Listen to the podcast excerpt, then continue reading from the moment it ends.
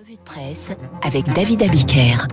David, le pass sanitaire est lancé et il faut bien le dire, dans la presse, c'est une certaine forme d'inquiétude qui règne. Le Monde titre Le pass sanitaire arrive et il aurait pu ajouter tous aux abris. Alors que le ministre de la Santé évoquait hier un déconfinement par région, la France installe son passeport sanitaire. Il trouvera sa place sur une nouvelle page de l'application Stop Covid et sera d'abord utilisé pour le contrôle des voyages aériens. Mais déjà, c'est l'inquiétude pour nos libertés à la une de l'opinion qui s'inquiète de la tendance de notre État à ne pas nous lâcher, à nous pister, à nous fliquer. Difficile de résister, lit-on dans l'opinion, à la tentation d'étendre les privilèges d'une technologie de pistage et pour l'État de lâcher les pouvoirs qu'il a acquis en période d'exception. Et l'opinion frissonne. Le glissement redouté a eu lieu. Nous sommes passés d'une application de traçage à un outil offrant un droit de passage. Et Marie-Christine Butt, l'éditorialiste de l'opinion, fataliste, conclut, notre liberté de circulation se fera au prix de cette application là Pauvre France qui redoute le passeport vaccinal et le flicage pour voyager au nom des grands principes, alors qu'elle accepte le déploiement des nouveaux radars sur les routes sans broncher, car il est là le paradoxe. En une du Parisien aujourd'hui en France, avec ces voitures banalisées conduites par des chauffeurs privés qui arrivent dans l'anonymat par centaines pour vous flasher sur la route à votre insu, contrôles qui vont s'ajouter aux radars de nouvelle génération pour vous piquer vos sous et vos points au nom de votre sécurité, pour votre bien. Les Français ont curieusement des pudeurs de vierges effarouchées pour mettre en place un passeport sanitaire qui leur rendra la liberté d'aller et venir et peut-être leur sauvera la vie, mais ils acceptent depuis 50 ans, nuque baissée, le harcèlement en ville et sur la route des radars, sans s'inquiéter de leur liberté, chacun ses contradictions. Voilà, je vous promets un Xanax à la fin de cette revue de presse. Tout autre chose, la reine d'Angleterre à 95 ans, God save the Queen. À la une de point de vue, à la une de légende ou de gala, Elisabeth II fait surtout la une des journaux anglais qui décortiquent les enjeux politiques de ce 21 avril si particulier pour la couronne britannique. Les célébrations et les canons seront mis en sourdine, explique le Daily Telegraph. L'envie n'y est pas puisque la reine est en deuil, explique le quotidien. Pour The Observer, la mort de Philippe et cet anniversaire sans joie marquent le début d'une ère nouvelle pour la monarchie. Une page se tourne et elle est d'autant plus difficile, note le journal, que Charles s'obstine à ne pas susciter chez les Anglais des signes de profonde affection. Je répète ce qui relève de la vacherie anglaise. Made in Britain, Charles s'obstine à ne pas susciter chez les Anglais des signes de profonde affection. Autrement dit, l'héritier est antipathique et ses fils, William et Harry, n'ont pas la carrure, même si d'après le site Politico, il se murmure qu'à terme, Charles et Harry pourraient se partager le pouvoir.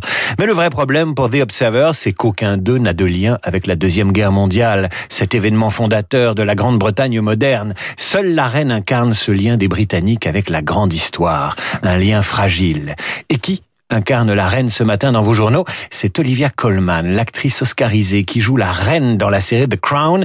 Elle fait la couverture de Télérama et affiche un triomphe modeste alors qu'on parle d'elle pour un deuxième Oscar. Vous savez que la reine, la vraie, a détesté cette série, d'après ce qu'on peut lire dans les journaux euh, britanniques. Télérama consacre un dossier aux 20 ans du loft. Le magazine se demande comment la télévision s'est loftisée. Vous vous rappelez du loft, filmer des inconnus À l'époque, Télérama, ils n'ont pas dû beaucoup regarder le loft. Ah, bah, pas vraiment non. leur truc. Ah non, non, à l'époque, ça avait fait un gros débat. Est-ce que c'était la nouvelle télévision? Même Godard s'en était- s'en était mêlé. Enfin bon, c'était toute une histoire. Filmer des inconnus, donc, dans un appartement, jour et nuit, des inconnus abdiquant leur intimité, leur liberté, tiens, tiens, de circuler, et se soumettant aux caméras voyeuses et au regard du public. Évidemment, aucune chaîne ne revendique l'héritage du loft.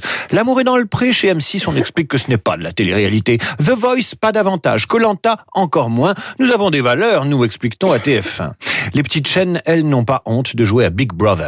Les anges de la télé-réalité sur Énergie 12, les ch'tis à Ibiza ou les Marseillais sur W9, tout ça, ça plaît aux jeunes. Et Télérama vous raconte cette semaine comment les personnages de ces émissions, les candidats, se sont expatriés en deux, entre deux épisodes à Dubaï. Véritable paradis pour la cagole et le cacou de télé-réalité, car entre le loft et aujourd'hui...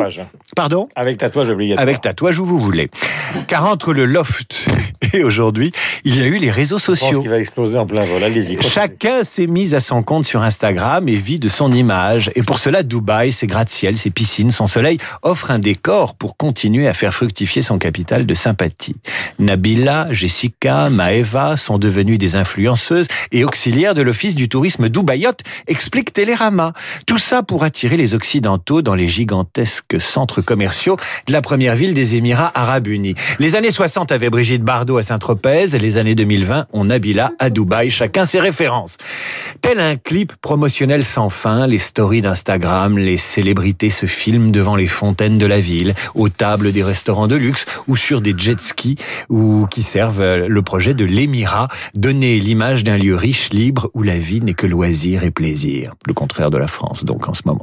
Les candidats évoquent moins volontiers la fiscalité très attractive de Dubaï, c'est beaucoup moins glamour. Silence également sur les travailleurs exploités, les droits des femmes, la ségrégation sociale. Vivre à Dubaï, conclut Télérama, c'est continuer à mettre en scène sa vie sur Instagram, une fois éteintes les caméras des émissions de télévision. Et nous finirons avec un casse-tête, mon cher Guillaume, casse-tête pour la SNCF. La chasse aux urinoirs sauvages qui fait la une du Parisien aujourd'hui en France. Je savais que ça vous plairait. Marcel Duchamp à la SNCF. Malgré la société de surveillance généralisée. On peut parler de Jean Genet aussi. Arrêtez. Malgré la société de surveillance généralisée, la SNCF a bien du mal à dissuader les usagers de se soulager de manière sauvage dans les couloirs de la gare du Nord. Leur activité est si intense que leurs mictions sur la voie publique font régulièrement tomber en panne deux escalators. C'est écrit dans le Parisien aujourd'hui en France. Pour dissuader ces hommes, car ce sont principalement des hommes, la SNCF utilise donc les sciences comportementales, ce que les anglo-saxons appellent le nudge management, une méthode découverte par deux prix Nobel qui prétend modifier les comportements sans contrainte. Exemple avec cette fresque dans un couloir de la gare du Nord. Elle représente un public qui pourrait être celui d'un match de foot. Le public vous regarde et il crie « Oh !» C'est une peinture, mais cette représentation du regard d'autrui est censée dissuader les gens de se soulager dans les couloirs. Une experte en nudge management explique que pour protéger les endroits de l'incivisme, il faut leur donner une identité sonore, une couleur, d'où la fresque des gens qui font Oh quand vous faites pipi là où il ne faut pas. C'est tout le paradoxe français qui éclate ici. Il y a plus de caméras, de patrouilles de surveillance, de messages débilitants sur les murs de Paris que de lieux où se soulager. Que pensez-vous d'une ville où il est plus facile de trouver des vélos et une trottinette que des toilettes publiques? Pour moi, c'est un mystère.